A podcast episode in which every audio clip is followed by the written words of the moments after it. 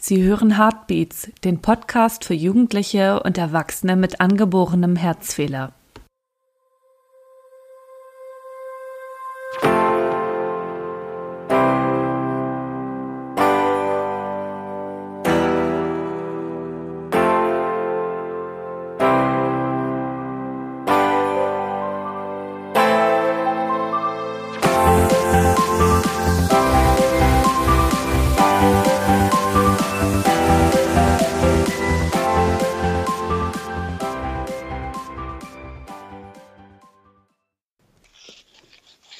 Hallo und schönen guten Tag, liebe Hörer.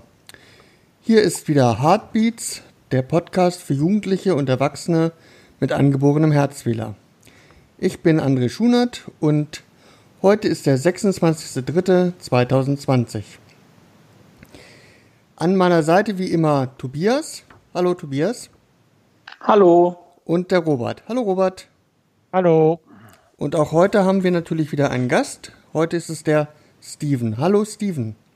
Hi, alle zusammen. Bevor wir gleich mit äh, Steven sprechen, ähm, noch ein paar kleine Infos vorab, beziehungsweise eigentlich nur eine Info. Ähm, ihr werdet euch sicherlich fragen, ob wir auch zum Thema Covid-19 beziehungsweise Corona etwas sagen werden. Ähm, wir haben uns dazu entschlossen, das nicht zu tun, einfach aus dem Grund, wir sind alle keine ähm, Experten auf dem Gebiet und möchten euch nicht mit vielleicht teilweise falsch verstandenen Informationen oder Wiedergabe von, von Informationen ähm, vielleicht in die Irre führen oder, oder etwas Falsches wiedergeben. Und deshalb äh, raten wir dazu, ähm, wenn ihr dazu Fragen habt, euch an eure Ärzte zu wenden oder ähm, euch bei den Leuten zu informieren, die dazu wirklich die Profis sind. Dazu habe ich ein paar Links in die Show Notes gestellt zum äh, Robert Koch Institut oder zu anderen Institutionen, die dort äh, gute Informationen für euch bereithalten. Und wie gesagt, wir empfehlen euch dort euch zu informieren. Das von unserer Seite zu dem Thema.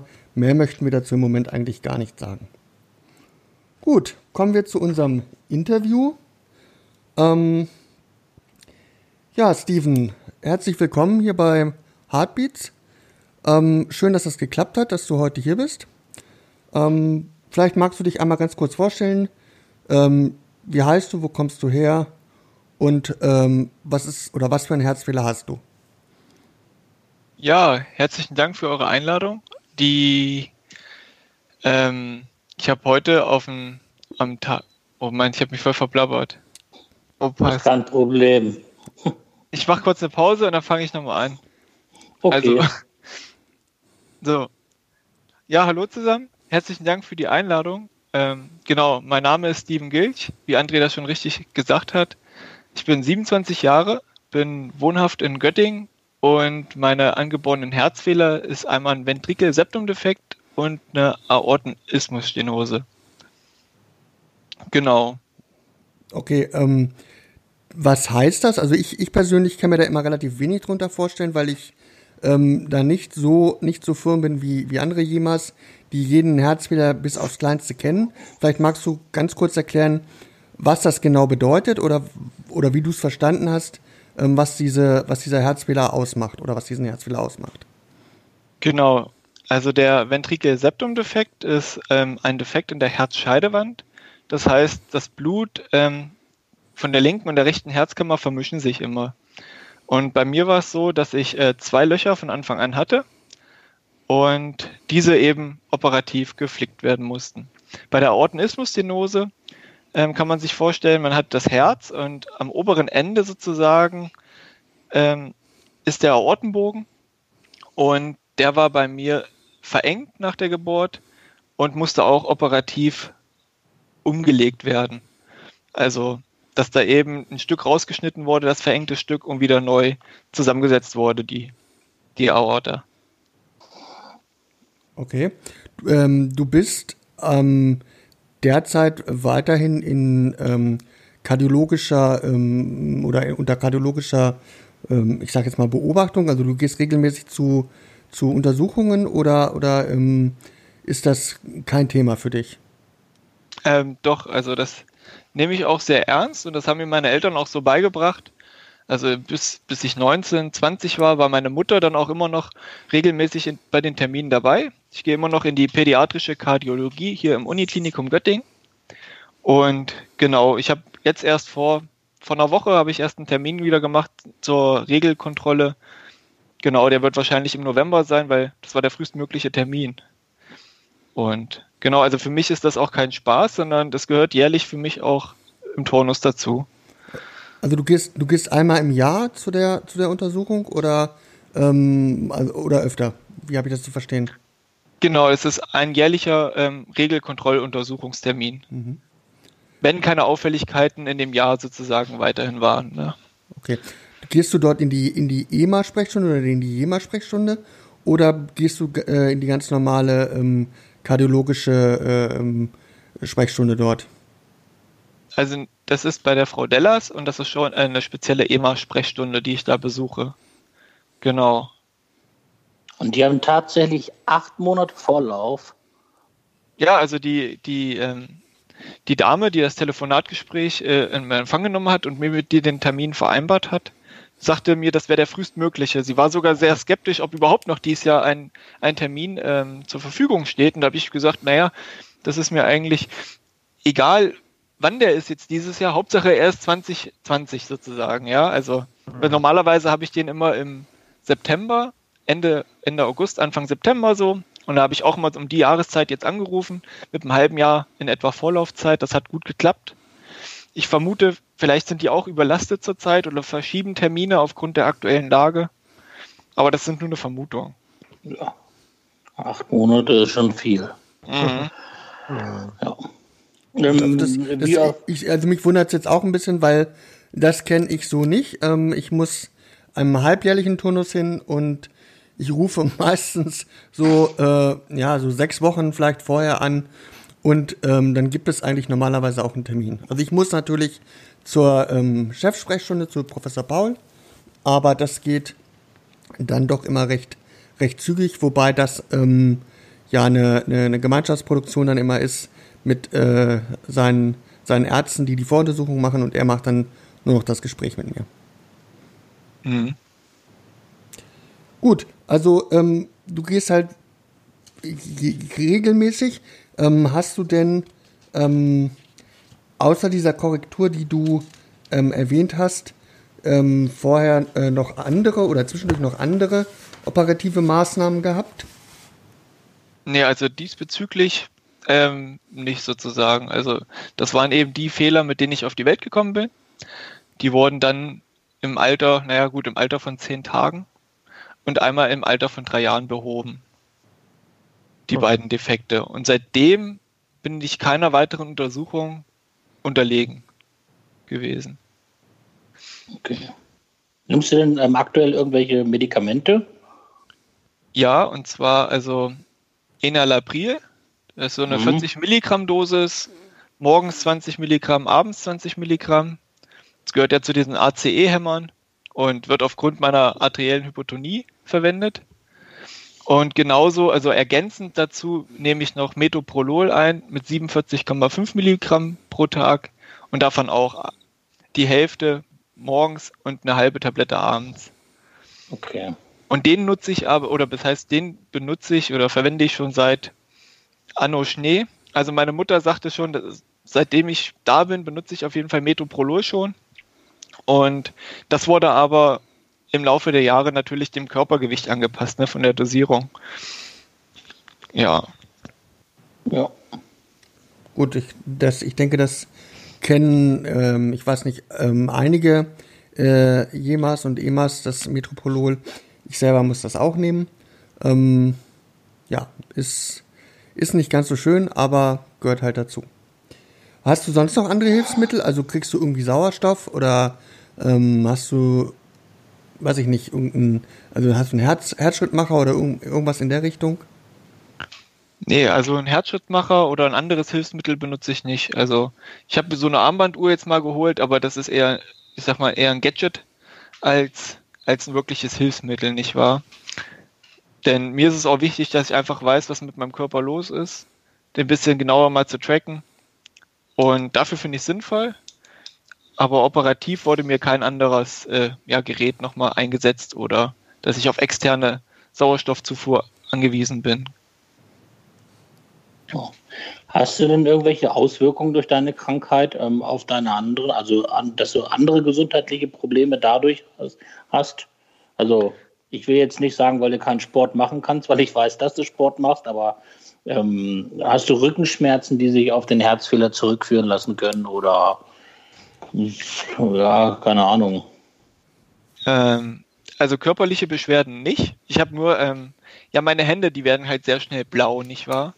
Also okay. das ist schon so ein Erkennungsmerkmal. Also jetzt auch gerade wieder im Moment, obwohl es nicht kalt ist, also ist angenehm temperiert hier im Raum, aber ich merke schon, also die Hand, die verfärbt sich schon wieder so ein bisschen, so in dieses leicht bläuliche, das kennt man ja wahrscheinlich. Und genau, und die Ärzte raten halt absolut ab, eben so Profi-Leistungssport zu machen. Also das ist wirklich so tabu. Das hatten uns ja damals auch meine Eltern gesagt, aber ansonsten habe ich diesbezüglich keine Einschränkung, auch keine Luftnot, Gott sei Dank. Also ich nehme das aber auch nicht als selbstverständlich an, wie die Situation aktuell ist. Also das weiß ich auch schon zu schätzen. Ja, schön. Mhm. Wie war denn, ähm, wie war es denn überhaupt so in deinem Leben? Warst du relativ oft im Krankenhaus, also stationär, ähm, weil immer mal zwischendurch was war, was, wo du ähm, für ein paar Tage ins Krankenhaus musstest? Oder ähm, ja, hattest du musstest du ständig zum Kinderarzt zur Kontrolle, dass der Rhythmus also nicht ein Jahr war, sondern irgendwie alle drei Monate oder so. Darauf will ich hinaus. Mhm. Also, soweit ich weiß, also 1992 bin ich geboren und nach zehn Tagen gab es eben die Operation aufgrund der Aortenismusstenose. Und in der Zeit ähm, war ich häufiger zu Nachuntersuchungen auf jeden Fall da. Mhm. Dann weiß ich, dass äh, 1994 wurde ein Herzkatheter gemacht, um eben wahrscheinlich nochmal die, die ganze Situation, sich einen Überblick zu beschaffen. Wie, wie, wie, war, das, äh, wie war die Entwicklung in den letzten anderthalb bis zwei Jahren? Und daraufhin gab es dann 1995 im Frühjahr wieder die OP, und zwar den Ventrikelseptumdefekt zu verschließen. Mhm. Und zwar hatte sich ähm, die ähm, ich hatte so ein 7 mm großes Loch dann noch. Also ein Loch ist zugewachsen und das andere eben nicht. Und das wurde mit diesem Teflon-Patch zusammengeflickt. Sage ich mal, genau. Und das war 1995. Und dann hatte ich nochmal 2006, 2007 einen Herzkatheter gemacht, weil ich in der Schule umgekippt bin. Okay. Äh, genau, also ich bin in der Schule mal umgekippt und zwar gab es eine Ungerechtigkeit. Ich habe irgendwie so einen Gerechtigkeitssinne so, mhm. so sehr starren und ja, und die Lehrerin, die hat da eben was vom Stapel gelassen, was mir nicht zugesagt hat und ich hatte mich ungerecht behandelt gefühlt und da wollte ich eben ein bisschen, ja, also der, der, der Blutdruck stieg, der Puls stieg und so weiter, mein Kopf wurde auch so rot, ja, und dann irgendwann fing, hatte ich Nasenbluten. Und ähm, vor lauter Nasenbluten und Aufregung bin ich dann kurz abgeklappt und bin im Sanitätszimmer in der Schule wieder aufgewacht. Genau, und wurde dann von, von meiner Schule dann direkt ins Krankenhaus nach Göttingen gefahren und daraufhin wurde dann wieder dieser Herzkatheter gemacht. Daraufhin wurde dann auch das Metoprolol und, und das Enalapril nochmal angepasst von der Medikation. Genau. Und in der ganzen Zeit, sage ich mal, bis heute gab es einfach mehrere MRT-Untersuchungen, immer mal wieder, aber rein ambulant. Okay. Mhm. Ja. Ähm, hast du noch Geschwister? Ja, also eine leibliche Schwester und äh, zwei Halbgeschwister. Okay, und hat einer von denen auch einen angeborenen Herzfehler? Nee, ähm, die haben keine angeborenen Herzfehler. Ich weiß aber, dass ähm, von meinem Opas Seite ähm, ein, ein, eine Tante damals früh verstorben ist als Kind. Vermutlich aufgrund eines Herzfehlers, oh. der nicht erkannt worden ist. Und oh. deshalb wurde bei meiner Geburt, also ich, mein Opa hat mir das berichtet, dass sie sozusagen dahingehend auch vielleicht mal kontrolliert haben oder er hat sich das dann so ein bisschen gedacht, ah, da gab es ja auch mal einen Fall, ne? Hat versucht so ein bisschen im Kopf was so, so Verbindung zu knüpfen, ja. Mhm. Aber da ich die Person ja selbst nicht kenne, nur von einem, ja, schwarz-weiß ist das, das ist schon fast vor Schwarz-Weiß-Bild. Ja, ähm, genau, kann ich da jetzt auch keine Nachforschung machen und alles andere wird, glaube ich, auch ein bisschen vielleicht an Haaren herbeigezogen. Aber wie war das apropos Schwangerschaft und Geburt? Ähm, 1992 bist du geboren, das ist ja ähm, jetzt nicht ganz aktuell, aber schon auch in den 90ern zumindest. Ähm, haben deine Eltern da schon was gewusst vor der Geburt oder ist, äh, sind die auch von einem normalen, gesunden Baby ausgegangen? Ja, also meine Eltern sind von einem ganz normalen, gesunden Jungen ausgegangen. Meine Mutter mhm. wurde dann auch entlassen mhm. und hat sich dann aber gewundert, aber während der Schwangerschaft gab es auch keine Komplikationen, in den Voruntersuchungen war nichts mhm. zu entdecken. Ich habe ihr dann immer wieder in die Brust gebissen. So, ne? Sie hat mich gestillt und habe in die Brust gebissen. Und sie hatte immer so den Verdacht, dass ich komisch Luft hole. Ja. Und dann hatten sie den Hausarzt, den hatten sie zum Hausbesuch eingeladen oder der wollte sowieso vorbeikommen und hatte dann, hat das auch beobachtet, dieses Verhalten, das mit diesem nach dem Luftschnappen oder komisch Luft holen und auch mit diesem in die Brust beißen und sagt, das wäre ein bisschen auffällig und hatte eben so gesagt, fahr doch mal nach Göttingen, also 20, 25 Kilometer von meinem Geburtsort entfernt mhm. und da hat dann der Herr äh, Bartmus war operiert. Ja. Auf, genau, und ähm, auf jeden Fall haben die sofort feststellen können, dann ich war drei Stunden zur Untersuchung weg und da hat man dann festgestellt, eben was Sache ist. Ne? Man hat dann die Fehler entdeckt. Okay. Da war es dann schon einige Tage oder Wochen alt, ne? Ja, zehn Tage. Also mit, zehn Tage. Sieben, so. ich, bin, ich, bin, mit sieben Tagen wieder ins Krankenhaus gekommen okay, und am zehnten ja. Tag wurde ich operiert. Okay. Das ging dann ja relativ, relativ schnell. Dann, dann hat ja. man dich aber bei, nach der Geburt oder hat man dich und deine Mutter nach der Geburt entlassen ähm, und hat bei diesen, bei diesen U1 und U2 Untersuchungen also faktisch gar nichts festgestellt. Ja, ist davon auszugehen, genau. Okay. Ja, das, das, das hören wir halt hier äh, immer wieder, dass bei diesen Untersuchungen erstmal den meisten oder in den meisten Fällen nichts auffällt.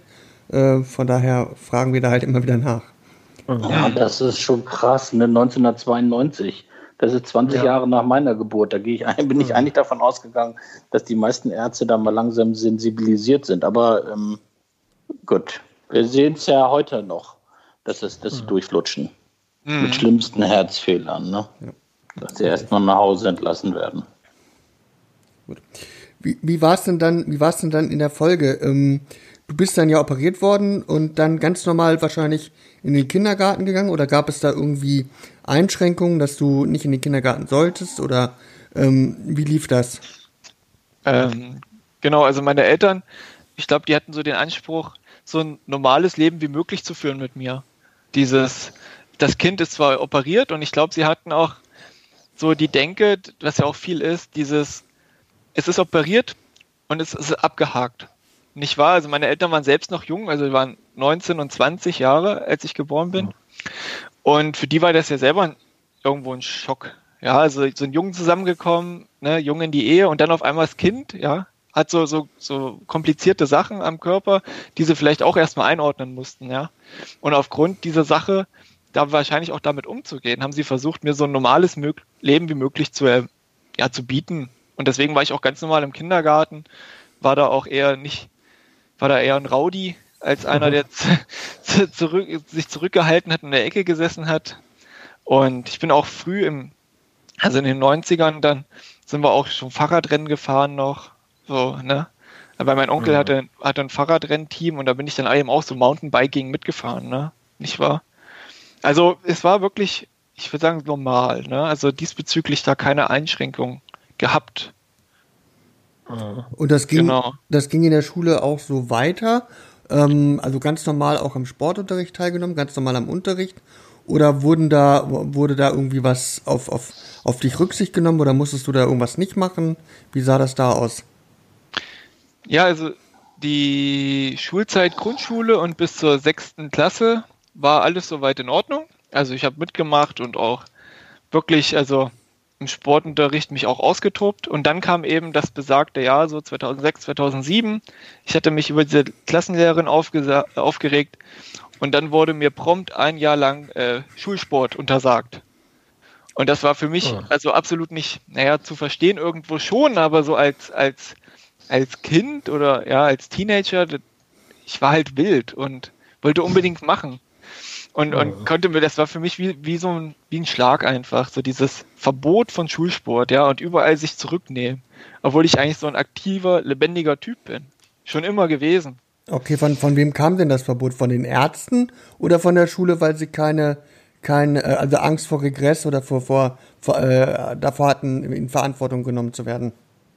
Ähm, das kam direkt von den Ärzten nach dem Aufenthalt mhm. im Klinikum sozusagen. Dass ich für ein Jahr lang, also für dieses Schuljahr eben vom, Schul und, äh, vom Schulsport befreit wurde. Genau, und dann hieß es äh, zugucken von der Seitenlinie. Ja. Und das ah, ist natürlich das ist ja bitter, ja sehr deprimierend, weil Anwesenheit Pflicht war gegeben oder mhm. musste erfüllt werden, aber eben nicht die, die, die Aktivität sozusagen im Umfang. Wie haben denn deine Mitschüler darauf reagiert? Wurdest du dann gemobbt? Warst du dann das Opfer oder ähm, haben die sich zurückgehalten? Also ich denke, wenn es krasse Mobbing-Erfahrungen gewesen wären, hätte ich mich dran erinnert. Ich kann mich aber jetzt wirklich nicht ähm, so gezielt daran erinnern. Ich glaube, sie haben es verstanden und für sich auch so akzeptiert. Also ich habe dessen diesbezüglich keine Hänseleien verspürt, sondern war immer noch ein Teil eben an der Seitenlinie, ne, wenn die Kumpels oder gespielt haben. Oder ich habe dann halt eben die Bälle geholt oder sowas, ne, was ah, man eben so macht.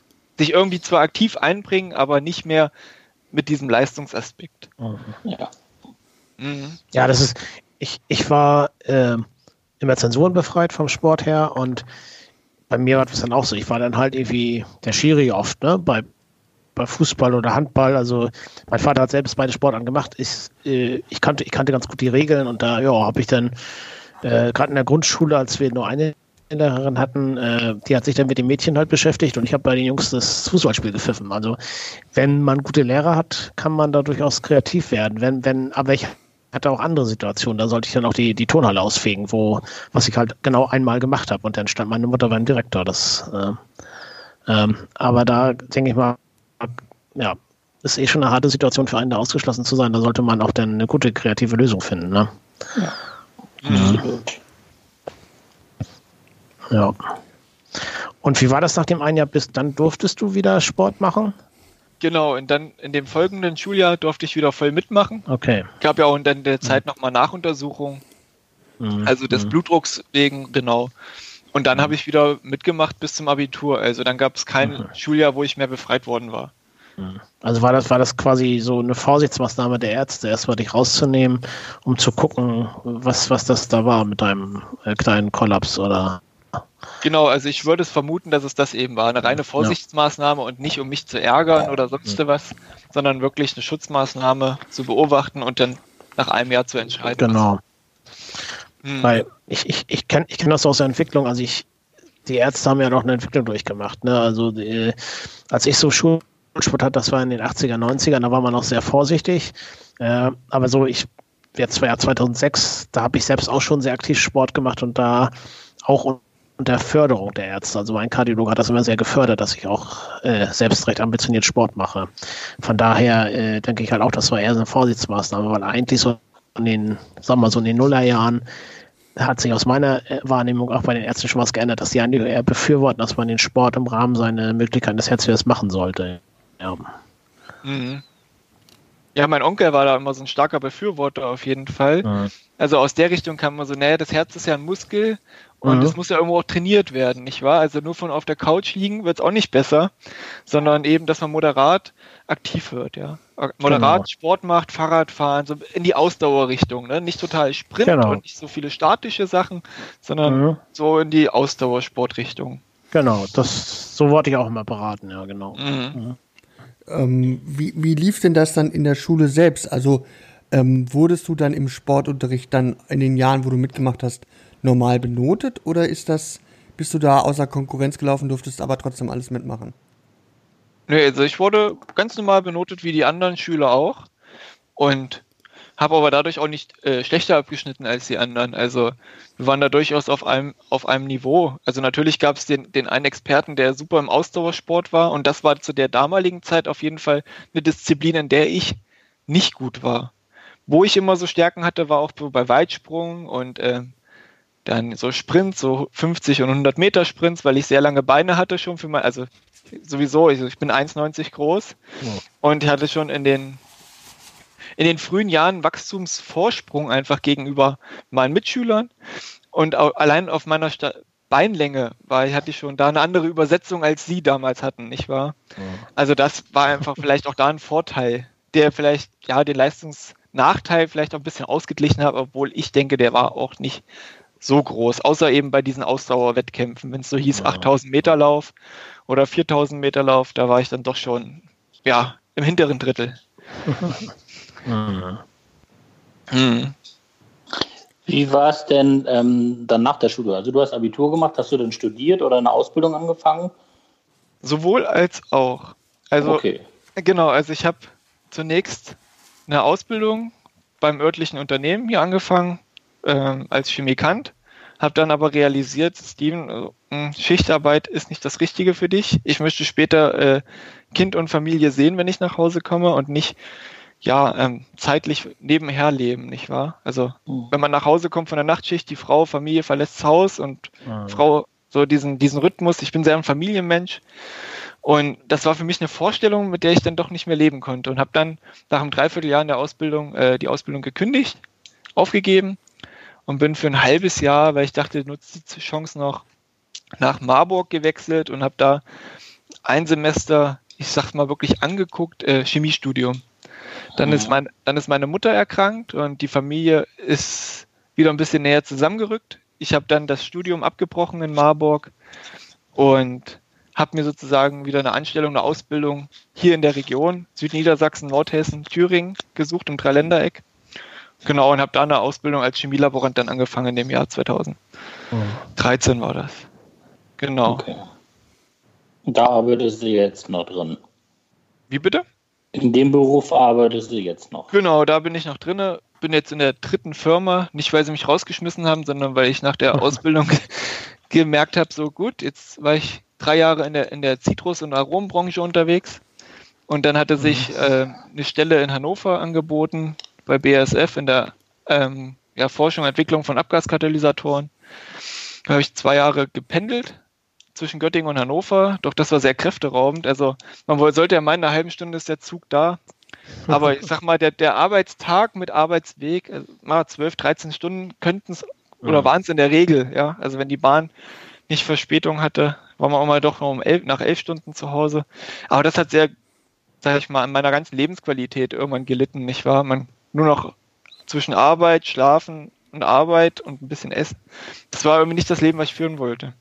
Hm. Und dann hatte sich aber wieder eine, eine Stelle hier in Südniedersachsen in Hannover-Schmünden bei Continental ergeben im Bereich äh, Forschung und Entwicklung von Werkstoffen für Turboladerschläuche.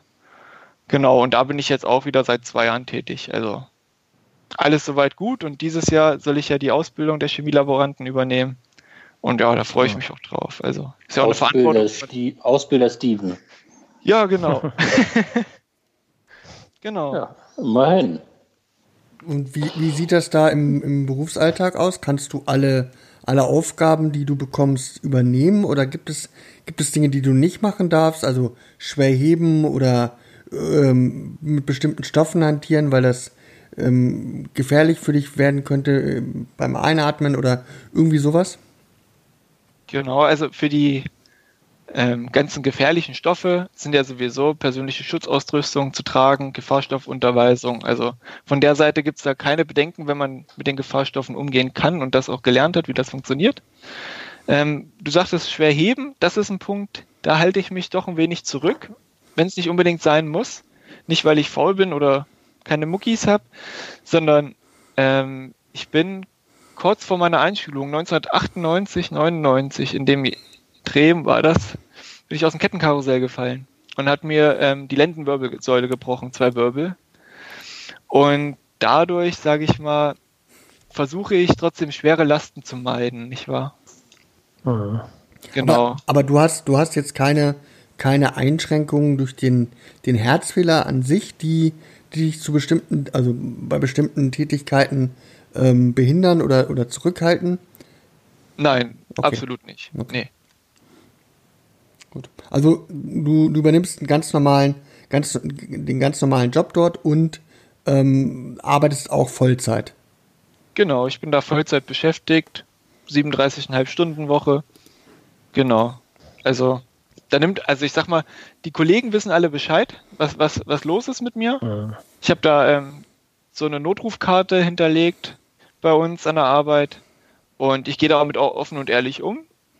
Denn wenn was passieren sollte und ich sollte mal nicht ansprechbar sein, dann wissen die Kollegen wenigstens, wie sie zu handeln haben.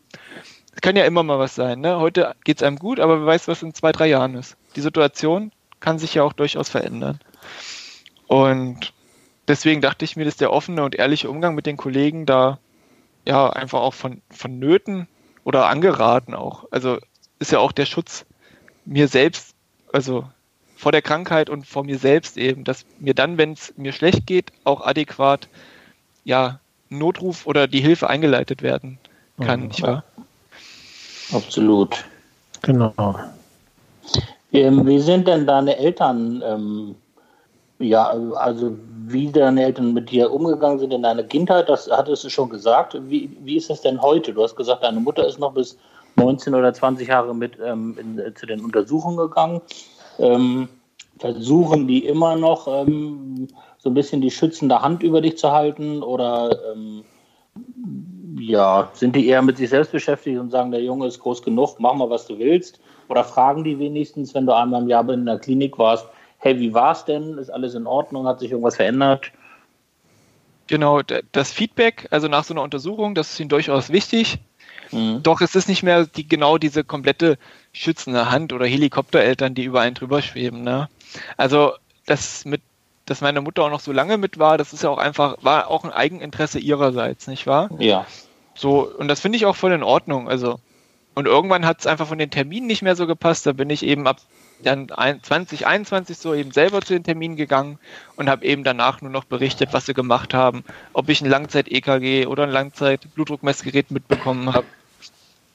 Genau. Mhm. Aber es sind jetzt nicht die Helikoptereltern. Die fragen zwar schon nach, wie es mir geht und ob ich da Probleme habe, aber genau, ansonsten sind die, ohne es negativ zu nennen, mit sich selbst beschäftigt. Und lassen mich aber auch machen. Ja. Gut. Hm. Wie ist das mit deiner ähm, Verlobten? Ja, sehr gut. Also, das, also das, das, das, läuft. Ich meinte jetzt mit bezüglich des Herzfehlers, ob sie, ähm, ob sie da auch Interesse dran hat oder ob sie das ausblendet, ob sie sagt, das ist dein Ding, da will ich nichts mit zu tun haben, außer äh, fällt sie in Ohnmacht, dass ich dann mal die Rettung rufe, so meine ich das. Ob sie da auch äh, Teil dran nimmt und ähm, eventuell auch sagt, ich komme mal mit zu einer Untersuchung oder ähm, hält sie sich da zurück. Das meinte ich. also, ja, dadurch, dass sie ähm, im, im Klinikum selbst gearbeitet hat, zwar nicht okay. da, haben uns dann nach den Untersuchungen auf einen Kaffee getroffen oder so. Das war dann sag mal, der angenehme Teil nach den Untersuchungen, aber auch so im Alltag. Also sie achtet sehr darauf, dass ich meine Tabletten regelmäßig nehme und ermahnt mich auch nochmal vorm Bett gehen. Dahingehend, hast du deine Tabletten schon genommen? Und das, ja, das, das kommt fast jeden Abend. Also nicht, weil ich so vergesslich bin, aber sie ist da einfach auch sehr, ja, erpicht drauf, dass ich die einnehme. Und auch so mit den Terminen, dass ich diese Regeltermine mache, da hatte sie mich auch wieder vor 14 Tagen, drei Wochen mal wieder dran erinnert. Hast du denn schon einen Termin gemacht? Und mhm. ich so, mhm. nee, noch nicht, aber ich schreibe es mir in den Kalender ein, dass ich da jetzt mal anrufe. So, nicht wahr? Also, sie ist da schon hinterher und nimmt okay. das auch ernst. Und jetzt in dem Fall Corona und noch zur Arbeit gehen, ist sie auch doch besorgt. Also sie achtet schon darauf, dass sie selber nicht jetzt in, rausgeht, großartig in, in Menschenmengen und sich da ja umarmen lässt, in Anführungsstrichen, sondern meidet da eben auch die Kontakte mir zuliebe eben, ne? also um mich zu schützen. Und das finde ich auch schön. Also. Ja. Geht sie denn noch arbeiten oder ist sie zu Hause? Jetzt ähm, bei Corona meine ich. Äh, sie hat ähm, das Glück von Semesterferien. Hat ja, ah, ja stimmt. Ja. Genau, sie hat ja im Oktober angefangen, Psychologie zu studieren und ja, hat jetzt eben Semesterferien auch noch verlängert bis nach Ostern. Oh. Genau. Und ja, hat für andere Dinge aktuell Zeit, zum Beispiel Steuererklärung oder sowas. das sind ja auch so Themen, die, die man dann ein bisschen vor sich herschiebt, aber das ist, glaube ich, aktuell der richtige Zeitpunkt, das anzupacken. Stimmt. Ja, tolles Hobby, habe ich auch noch vor mir. Ja, super. Ja, wie ist es denn mit euren Freunden? Ähm, nehmen die Rücksicht? Wissen die das alle? Also ich gehe mal davon aus, wenn du sagst, bei deinen Kollegen bist du da relativ offen. Ähm, nehmen die Rücksicht, sagen die hier, komm, wir haben das und das vor, schaffst du das? Oder wird das zu anstrengend für dich oder ist denen das alles piep egal? Also egal ist denen das auf keinen Fall. Doch es wird nicht zum Thema gemacht, von, also ihrerseits sozusagen. Ich war letztes ja. Jahr in, in Finnland ähm, auf, dem, auf dem Trail unterwegs, im Nationalpark, Tracking. Es waren wir zehn Tage, waren wir da unterwegs. Nicht nur auf dem Trail, sondern in Finnland mit Anreise und Abreise. Zwar mein Kumpel aus Kiel und also ich habe selber hier im Vorfeld trainiert, habe mir immer wieder einen Rucksack, sage ich mal, voll gemacht mit Kladderadatsch, den man so zu Hause hatte und bin eben hier um die vier Ecken gewandert, um so ein bisschen auf das Tages, äh, auf die Tageskilometer ja. zu kommen, auf die Zeit und habe mich selbst darauf ein bisschen vorbereitet. Aber Andreas hat mir nicht gefragt, so, hey, schaffst du das? Traust du dir das zu? Also aus gesundheitlichen Gründen so, ne? Aber mhm. er weiß voll, voll Bescheid, studiert Medizin und wenn ich da doch die eine oder andere Frage habe, ist er kein Kardiologe, aber er hat zumindest ein Verständnis davon, vom Körper, dann kann ich ihn da auch fragen. Okay. Ah, das ist gut. Ja, und wie ist das mit anderen Freunden? Ähm, trinkst du Alkohol? Darfst du Alkohol trinken? Verträgst du Alkohol? Rauchst du? Ernährst du dich ungesund? Also, das Rauchen habe ich vor 18 Jahren aufgehört. Das waren so diese frühkindlichen Pufferfahrungen, die man da so gemacht hat, ja. Man probiert was aus, will Stimmt, nicht Du warst ja ein Rowdy in der Schule, ja. Genau, aber genau, aber das habe ich dann irgendwann den Geschmack absolut dran verloren und kann es bis heute nicht anfassen als Zigaretten. Ja, also beim Alkohol sieht das ein bisschen anders aus. Ich bin da jetzt kein Alkoholiker, aber so aktuell ist ja sehr im Trend auch Gin und doch, also mein anderer Kumpel, der arbeitet in einem, hier in einem Geschäft, wo Spirituosen eben verkauft werden und kennt sich auch hintergründig mit den Spirituosen aus. Ja, also nicht nur rein als Verkäufer, sondern kann auch dazu was erzählen und zu, weil ich diesen Bezug früher hatte in der Ausbildung zu Aromen, Zitrusaromen, ähm, ist ja doch so irgendwie dieser, dieser Gaum und dieser Geruch, was man da so erschmecken kann, auch für mich interessant. Also eher als Genussmittel und nicht als Rauschmittel auf jeden Fall. Ja. Genau. Weil das ist auch so, was die Ärzte ja auch absolut abraten. Also Alkoholkonsum in Massen, sich betrinken, Oh. Ich habe zwar alles gemacht, irgendwann in meinem Leben, dieses in den Teenager-Jahren, genau, aber davon bin ich auch ab, also. Okay, aber wir müssen das jetzt nicht rausschneiden, dass du dann im Herbst Ärger kriegst, weil es könnte sein, dass irgendein Arzt aus Göttingen das vielleicht hört. Nee, nee, das braucht er nicht rausschneiden. Okay. Also, ich habe ja nichts zu verbergen. Ich bin ja nicht bei anderen Alkoholikern. Ja. Gut. Ähm, was, was mich jetzt nochmal äh, speziell interessiert, ähm, in der Vorbereitung auf diesen Podcast habe ich mir deine Instagram-Seite angesehen. Ähm, du postest dort relativ viele ähm, Bilder und ähm, ich weiß nicht, auch Videos, habe ich jetzt gar nicht so im, im Kopf, ähm, von deinen sportlichen Aktivitäten. Meistens läufst du, wenn ich das richtig sehe. Und ähm, du hattest ja vorhin gesagt, in der Schul, im, im Schulsport war so Ausdauer nicht so dein Ding. Das scheint ja jetzt sich ein bisschen geändert zu haben. Ähm, magst du vielleicht da ein bisschen was zu erzählen? Was, was hat das für einen Hintergrund? Ja, der Hintergrund dazu ist, 2018 war ich auf dem Mutmachergipfel hier in Göttingen, unter anderem mit Gerald Hüther, Samuel Koch und Ali Malocci. Und da wurden eben Fragen mir und auch den anderen Teilnehmern gestellt, was möchtest du am Ende deines Lebens äh, getan haben? Schrägstrich, was soll auf deiner Beerdigung über dich gesagt werden? So sage ich das mal platt. Und das hat mich doch zum Nachdenken angeregt.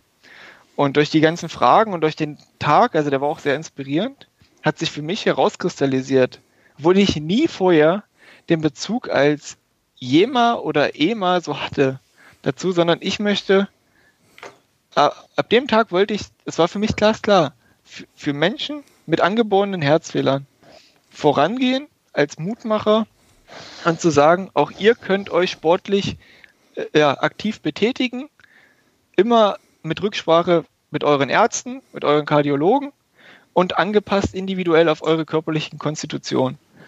Aber das größte Anliegen eben ist dieses, ihr könnt auch rausgehen, oh. ihr könnt euch auch bewegen. Ist, keiner kann euch es versagen, in, in der Wohnung zu sitzen, während alles draußen blüht. Ihr könnt die Düfte nicht schnuppern, die aktuell, die, die Kirschblüten, die, die, ja, also alles, was jetzt so blüht, ja, ihr könnt das nicht erfahren und das wäre doch schade. Und deswegen sage ich, geht raus, ich gehe voran als Mutmacher. Und so kam das sozusagen, weil es war der Tag eben im Oktober 2018, dieser Mutmachergipfel. Der hat für mich auch wirklich so das Blatt gedreht. Und da war ich aber noch lange nicht bei, bei Instagram aktiv. Also das hat dann noch zwei Jahre gedauert. Ja. Mhm. Ja, ein schönes, positives Beispiel. Ja. Genau. Ja, ja. So. Weil dann, also ich kann das noch ergänzen, und zwar dann, ich, zufällig bin ich dann im, im wahrscheinlich war es gar kein Zufall, es sollte so sein.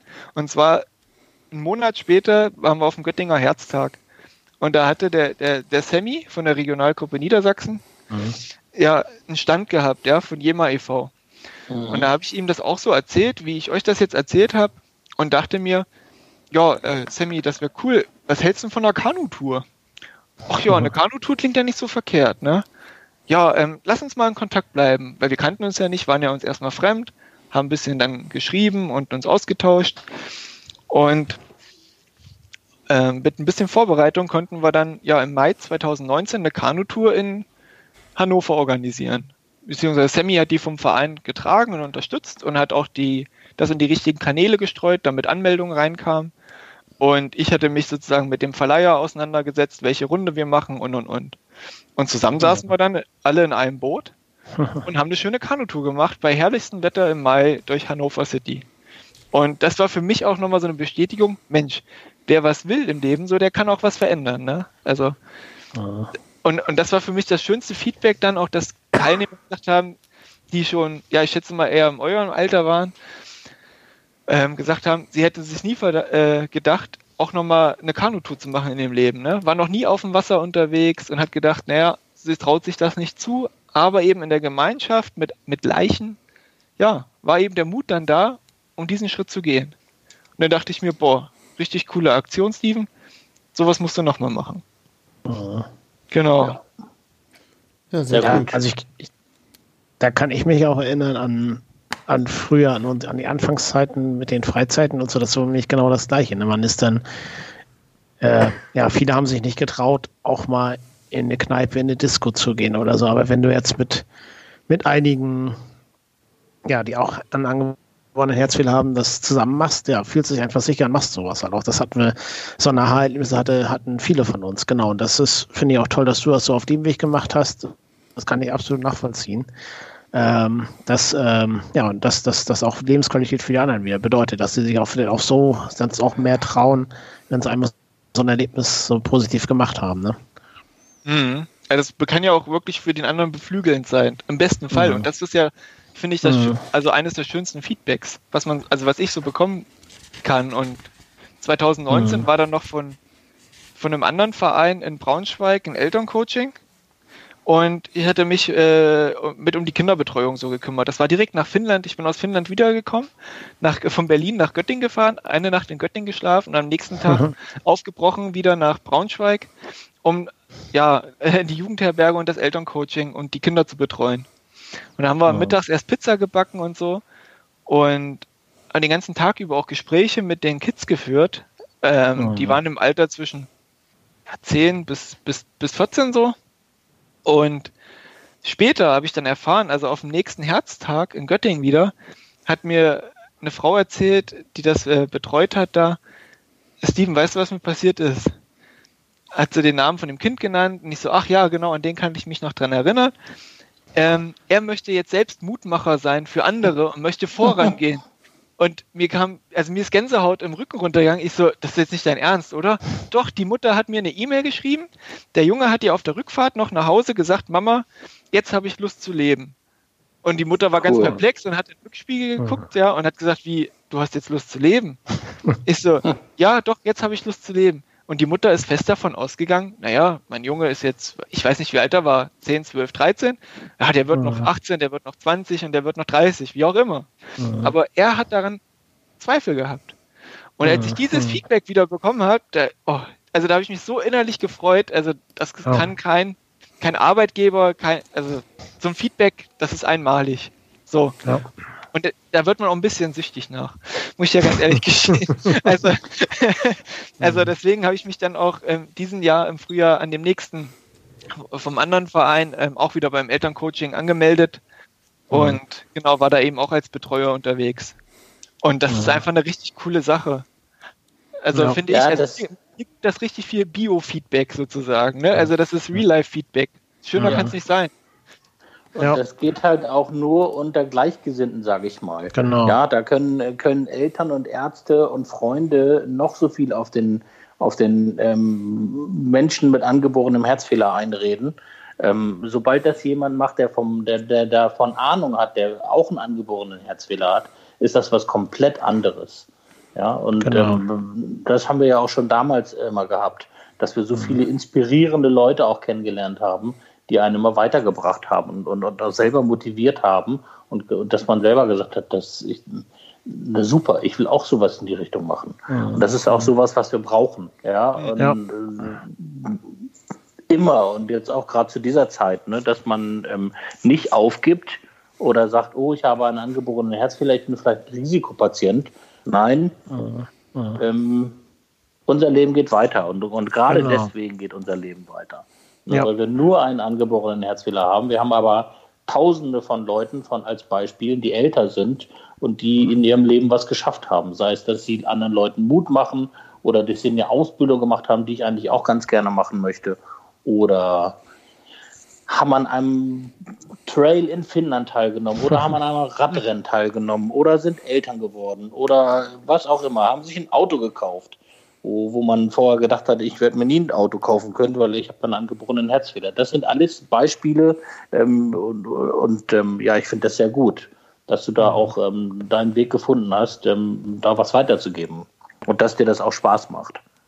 Ja, das mhm. definitiv. Also hundertprozentig Spaß. Also der jetzt auch in diesem Jahr wieder diesen was wir da, das Elterncoaching hatten, war ein Junge, der hatte sich ein bisschen geschämt für seine Narben am Körper. Also ich habe auch Narben am Körper. Mhm. Und die Mutter hatte mir gesagt, dass er da so auch, ja, sich zurückhält, nicht wahr?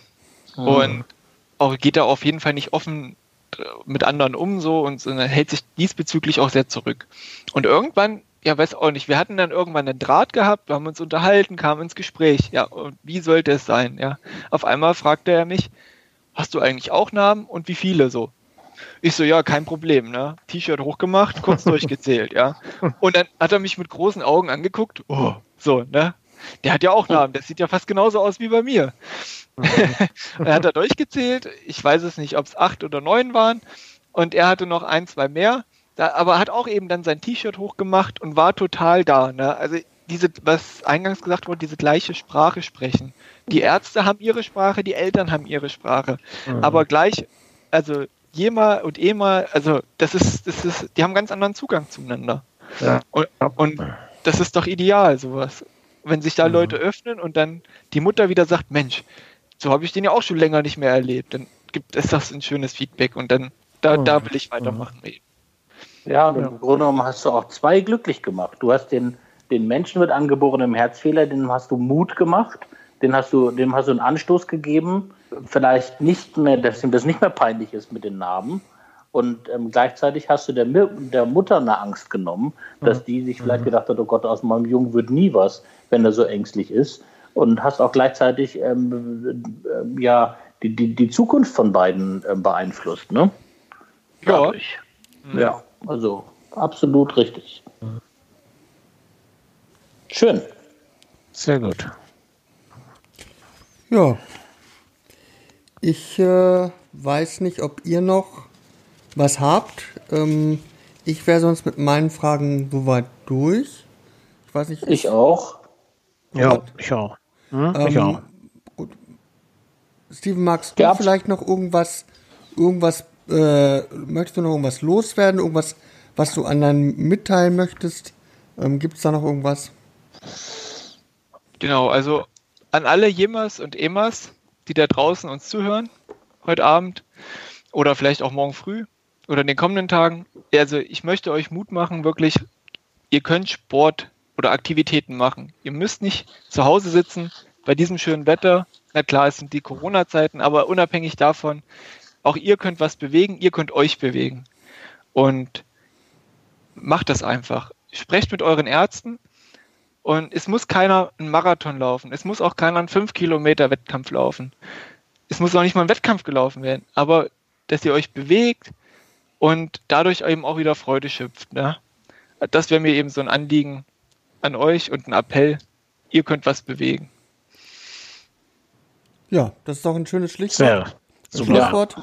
Ähm, ich denke mal, damit können wir diesen Podcast dann auch zum Abschluss bringen. Also ja. finde ich, wie gesagt, finde ich ein tolles, tolles Schlusswort. Vielen Dank. Vielen Dank, dass du heute da warst. Ja, vielen Dank für eure Einladung, dass wir so ein nettes Gespräch hatten. Mhm. Und ja, dann wünsche ich dir noch viel, viel Erfolg und viel Spaß bei deinen Aktionen. Und ich werde deinen Instagram-Account im, im, im Auge behalten. Und für unsere Hörer verlinke ich den natürlich in den Show Notes. Ja, dann sind wir damit raus. Macht's gut. Ähm, bis die Tage.